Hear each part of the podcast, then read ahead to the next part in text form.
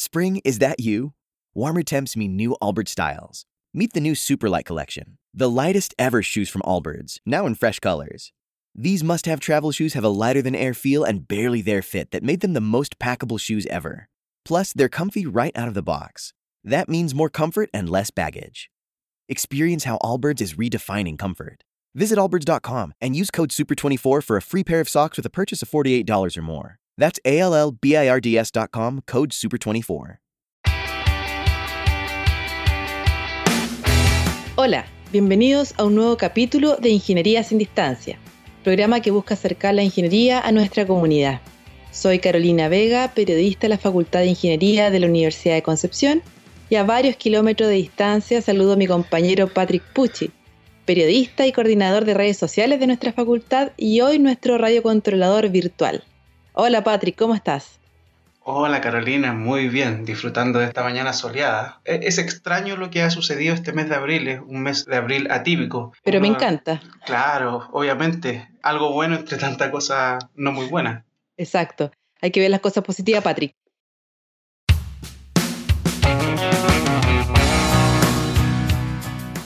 Bueno, y hoy queremos seguir abordando temas relacionados con COVID-19, pero esta vez desde una perspectiva distinta una de las consecuencias de esta pandemia es justamente el aislamiento. La campaña Quédate en casa está presente en todos los medios y esto significaba que la educación también se queda en casa. Para conversar sobre los desafíos en la educación superior, nos acompaña Marcela Varas, ingeniera civil informática de la UDEC, docente de la facultad y analista de tendencias en, en educación superior de la Dirección de Estudios Estratégicos de la Universidad de Concepción. Bienvenida, Marcela. Hola, ¿Cómo estás? Bien, gracias. Qué bueno, ¿cómo está la, cosa en la casa, la familia? ¿Se, está ya acomodada después de casi un mes ya, ¿no? En, esto? Sí, llevamos como tres, cuatro semanas, estoy un poco perdida, pero sí estamos bien. Eh, yo estoy aquí organizada, tengo una rutina armada, etcétera. Sí, yo creo que estamos bastante adaptados a la situación, resignados es el estado de ánimo. Qué bueno, qué bueno. Bueno, como, mencioné, perdón, al, inicio, esta pandemia está cambiando la forma de relacionarnos justamente como estamos haciendo esta entrevista, ¿no? O conectarnos a través de muchos sistemas informáticos, de Internet, de la web. Un tremendo desafío para la educación, ¿no, Marcela? Bueno, así es. Eh, en general, los procesos de aprendizaje tienen mucho que ver con la emoción y la empatía para poder lograr aprendizajes profundos y significativos en los estudiantes. Entonces, el, el hecho de eh, eliminar la posibilidad de ver a las caras a tus aprendices eh, genera un tremendo desafío y también pone en, el tapete la posibilidad de que ciertos aprendizajes no los vamos a poder lograr de manera efectiva en este semestre, por ejemplo. Por lo tanto, nos genera la demanda de hacernos cargo de ello para el próximo semestre. Perfecto. Y, cuéntame un poco, mira, antes de, de entrar a ahondar un poco en el tema, eh, me gustaría que nos aclarara algunos términos que, nosotros hemos escuchado entre clases online, e-learning, b-learning, clases virtuales. ¿Hay algún, alguna diferencia cuando hablamos de estos términos? Bueno, yo creo que clases online eh, y clases virtuales la gente los maneja como sinónimos, em, en el sentido de que no son presenciales en un espacio físico. Técnicamente hay una diferencia entre e-learning y b-learning, el e-learning sería una clase o un eh, aprendizaje o enseñanza completamente a través de tecnologías informáticas, sin presencialidad, donde ah, eventualmente una persona puede ir a un laboratorio y ejecutar algo, pero no que está, eh, o sea, muy rara vez se junta con sus compañeros de, de clase o con sus profesores de manera real en un espacio físico compartido. Ese es e-learning. Nosotros estamos en esta situación ahora por razón de la pandemia. Ya.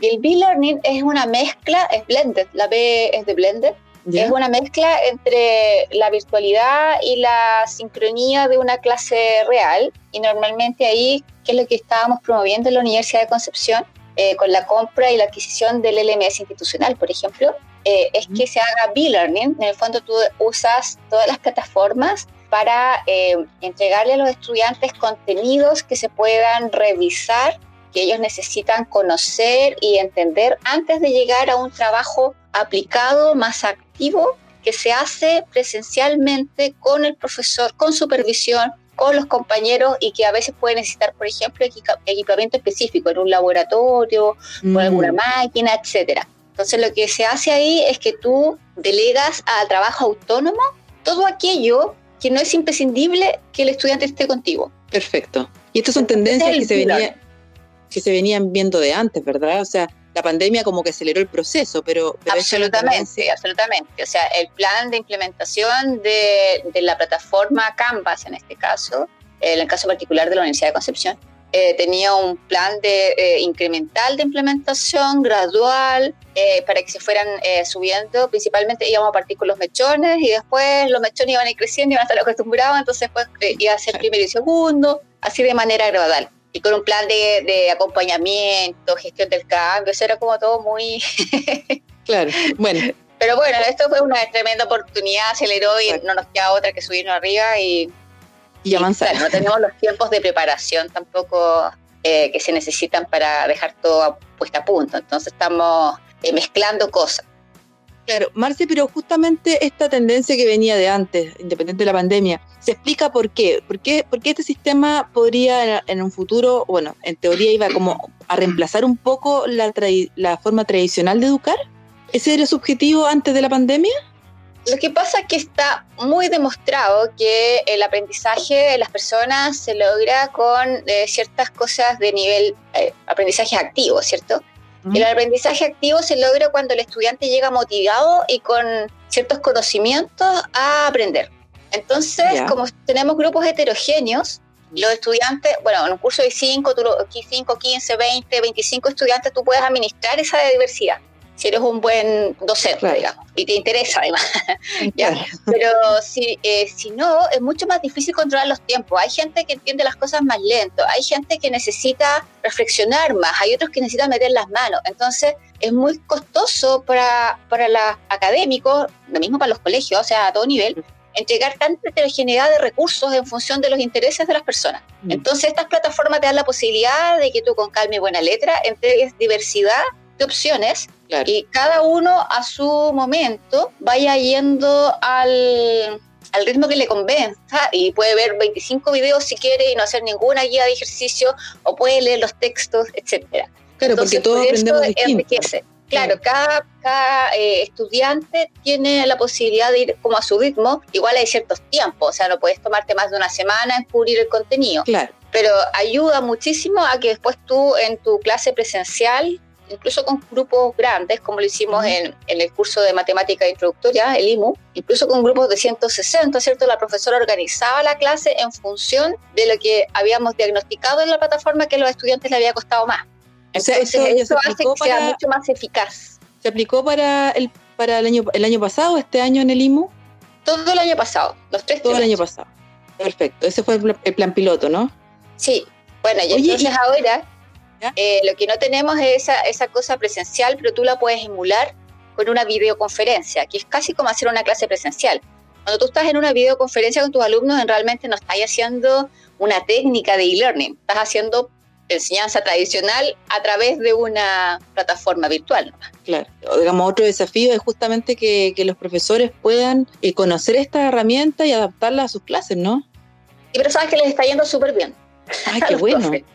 La, herramienta que, se adquirió, que entre otras cosas en la evaluación fue muy importante, que fuera muy intuitiva, realmente es fácil de usar.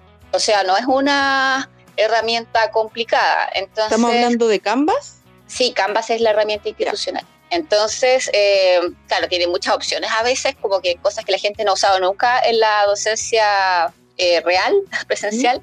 Entonces, como que no entienden para qué son. Por ejemplo, hay, hay sistemas para hacer evaluación por pares, se pueden subir rúbricas, eh, queda todo muy ordenadito. Pero eh, con los cursos que están disponibles para los académicos, eh, que ya han aprobado más de 1.800 académicos de la universidad, que es muchísimo, los han hecho y lo han aprobado, digamos, la mayoría se está batiendo bastante bien. Qué bueno, qué buena noticia. todo el mundo tiene la mejor disposición también, todos quieren, todos queremos que nuestros estudiantes aprendan y que podamos salvar esta situación de manera colaborativa también. Por supuesto, y también que los, que los alumnos entiendan también este nuevo sistema y colaboren en esta nueva forma de, aprender, ¿no? Sí, pero los estudiantes tienen cero resistencia. Ah, ya. O sea, en general muy baja. Está el tema más bien político, que en el fondo los chicos dicen, mira, mientras haya un estudiante que no pueda acceder por temas de, de vulnerabilidad socioeconómica o ruralidad, está muy lejos, eh, nosotros solidarizamos. Pero esa es una posición más bien política y, y, me parece válida, ¿cachai? O sea, puede ser. Pero no es porque les les moleste demasiado esto. A la mayoría igual aprecia mucho más las clases blended o, presenciales. Claro. Oye, Marce, ¿y, cuáles crees tú que son las claves del éxito en la educación a distancia? O sea, eh, aparte de una buena herramienta como Canvas, ¿hay algún otro elemento importante a considerar para tener éxito en, las clases o en esta eh, transferencia de conocimiento? Bueno, la primera cosa es recordar que aquí lo que no importa es la transferencia de conocimiento. el, aquí lo importante es que la gente aprenda. Aquí el factor clave siempre es el profesor. Nosotros somos los importantes aquí. La herramienta puede ser Infoda, si quieres, puedes usar correo electrónico, pero lo importante es que el académico y el profesor, el que haga la labor docente, ¿cierto?, tenga súper claro qué es lo que espera que sus estudiantes aprendan y que diseñe recursos, actividades y se las ingenie, porque eso es lo interesante, los profes se las están ingeniando mm. para ver cómo motivan a los estudiantes para que se interesen, porque una, una persona aprende si está motivado y si tiene los aprendizajes previos.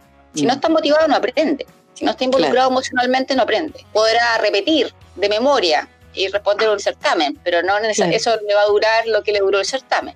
Entonces los profesores se están arreglando para generar estos espacios de motivación estamos persiguiendo a los estudiantes por distintos medios, o sea, los buscamos por WhatsApp, los buscamos por Teams, los buscamos por Canvas.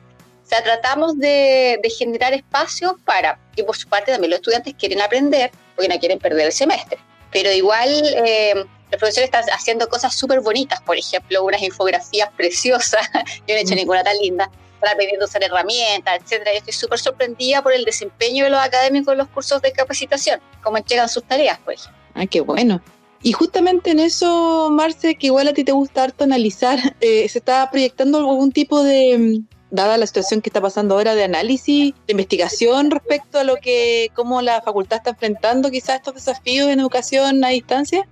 Bueno, yo la verdad es que yo ya no estoy eh, involucrada a nivel directivo en la facultad, pero a nivel institucional sí. ¿Mm? Estamos haciéndole seguimiento. Por ejemplo, yo todas las semanas analizo las estadísticas de uso de plataforma Teams y Canvas. Y estamos, eh, se hizo una encuesta de levantamiento de expectativas para estudiantes y académicos y la idea es después ir contrastando eso con otras variables institucionales que nos interesa también identificar aquellas cosas que son origen de insatisfacción y que hay que hacerse cargo una vez que volvamos a la normalidad. Sí, También interesa saber el grado de eh, aceptación y de adopción de esta metodología. En general la cosa es bastante em, clara, hay una correlación directa entre el conjunto de académicos que tiene formación previa en docencia y su nivel de éxito en esta nueva plataforma. O sea, la gente que es buen docente y que es estructurado y conoce estrategias, a seguir siendo eh, buenas estrategias en esta otra plataforma. Está súper eh, relacionado, eh, la gente que se, que se nota como el interés, digamos, que se ha capacitado, etcétera. Ellos tienen mejores desempeños. No sabemos en realidad si los alumnos van a aprender o no, pero por lo menos ellos están mucho menos estresados en ese, como con ese indicador, menos angustiados con, esta, con este gran desafío. Digamos. Exacto. Y finalmente, Marceli, como reflexión final, aunque ya me has dado la respuesta, pero ¿crees tú que este nuevo estilo de educar, que, nos obliga la, la pandemia a estar en casa y estar conectados, eh, se transforme definitivamente en una forma, una nueva forma de educar en, nuestro país? A ver, yo creo que eh, lo que va a suceder es que mucha gente va a quedar mucho mejor preparada para este sistema.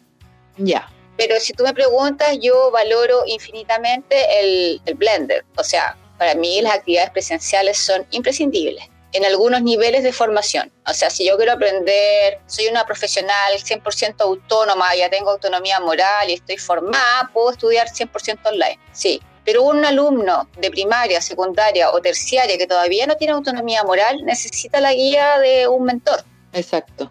Entonces todavía requiere estos espacios de socialización, de empatizar con otros, eh, etcétera. Y efectivamente hay aprendizajes que son muy, muy difíciles desde el punto de vista nuestro como académicos de diseñar actividades y espacios para que se puedan lograr de manera eh, e-learning. O sea, es muy caro. Por otro lado, es difícil que los estudiantes lo logren. Y ahí el, ejemplo más claro y obvio es el tema del manejo de equipamiento específico. O sea, yo no voy a aprender a hacer hormigón si no tengo el hormigón. O sea, fácil. Entonces, y, por ejemplo, en uno de los cursos que yo tengo, la gente tenía que ir a hacer una especie de algo que no existe, pero yo le llamo empatía organizacional, que ir a meterse a una empresa y estar ahí un rato y levantar cosas, conversar con la gente. Eso no lo puedo lograr así. Se puede hacer eh, con reuniones a distancia. De hecho, estoy trabajando con mucha gente que nunca ha visto presencialmente. Eso es normal en informática, digamos. Pero eh, yo quiero que la gente vea, le vea la cara al caballero, ¿viste? Mm. Bueno, esperemos, yo, bueno, tendremos que volver algún, algún día, ¿no? No creo que sigamos encerrados tanto tiempo, pero, pero cuando... vamos a ver, ¿ah? nos vamos a ver. sí, sí. Bueno, eh, es increíble como esto de, estar eh, un poco encerrado eh, y sin contacto social, igual uno va apreciando otras cosas, ¿no? Y, y, lo hemos visto, hay gente que a lo mejor no necesitaba mucha estar en contacto con otros, pero hoy día se da cuenta que, escucha que es importante. Eh, te agradecemos, Marcela, este contacto. Felicitaciones también por todo el trabajo que, que estás realizando desde la Dirección de Estudios Estratégicos. Sabemos que ha sido maratónico, que, que has estado ahí fines de semana, días, noches, tratando de, levantar eh, información y, transmitir. Con mucha otra gente. ¿ah? Aquí hay una gran cantidad de personas de, de todos los estamentos que ha mm. estado sin. O sea, la paz con los conejos no fue, y antes tampoco. Eh, eh, tratando de, o sea, estando pendiente de todo lo que ya está pasando, porque hicimos, se subió un proceso, se implementó algo que normalmente se hace en muchos meses, se hizo en semanas. Exacto, y eso, bueno, se agradece, se valora, y qué bueno que, los profesores estén este, están subiendo este carro, digamos, y que están usando la herramienta, y, esperamos que las evaluaciones después también reflejen eh, que los chicos están aprendiendo. Así que muchísimas gracias, éxito en todo, Marcela, que estés muy bien. Gracias a usted. Y Patrick, chao Patrick. Chao Marcela, estaba ¿Está por ahí, atento escuchándote. Realmente ah, encuentro mucha razón en, en, hartas cosas que dices y finalmente la conclusión personal que yo tengo es que la educación a distancia es un complemento de la educación presencial. Así es. Muchas gracias Marcela por este contacto, éxito en todo y así finalizamos un nuevo capítulo de Ingeniería sin distancia. Pronto más entrevistados. Nos vemos.